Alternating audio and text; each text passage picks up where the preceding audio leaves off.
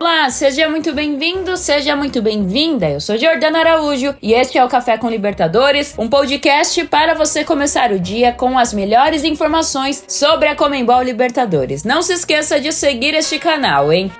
E já temos um confronto definido nas semifinais. No primeiro jogo disputado ontem, da volta das quartas de final da Comembol Libertadores, Palmeiras e Deportivo Pereira ficaram no 0 a 0, mas o empate serviu para o time brasileiro, que avançou para as semifinais, onde enfrentará o Boca Juniors. Após a vitória por 4 a 0 na primeira partida, apenas um feito histórico poderia eliminar o Palmeiras. Apesar das chances dos visitantes de marcar e reverter a série final, não não houve susto para os brasileiros. Uma das melhores chances do Deportivo Pereira ocorreu no final do primeiro tempo, quando Ângelo Rodrigues driblou pela direita e após driblar os defensores, Aldair Quintana chegou ao gol, mas a trave evitou que a bola entrasse. Um dado interessante é que o 61% de posse do Verdão neste jogo representa o registro mais alto do Palmeiras jogando em casa na Comembol Libertadores, desde o jogo contra o Deportivo Tátira na edição de 2022 com 64%. E na outra partida do dia, o Boca Juniors avançou para as semifinais da Comembol Libertadores ao eliminar o Racing nos pênaltis. Uma emocionante decisão foi necessária para determinar uma das equipes classificadas para a próxima fase. Em um duro confronto entre times argentinos disputado no cilindro de Avelaneda, a equipe comandada por Almiron eliminou a equipe liderada por Fernando Gago. Após o um empate em 0 a 0 na ida disputada disputada na Bomboneira, a torcida da academia estava muito animada, pois receberia o jogo de volta em casa com a esperança de avançar. No entanto, nenhuma das duas equipes conseguiu se destacar, nem o Racing com seus atacantes colombianos Roger Martinez e Juan Fernando Quinteiro, e nem o Boca Juniors comandado pelo matador Cavani.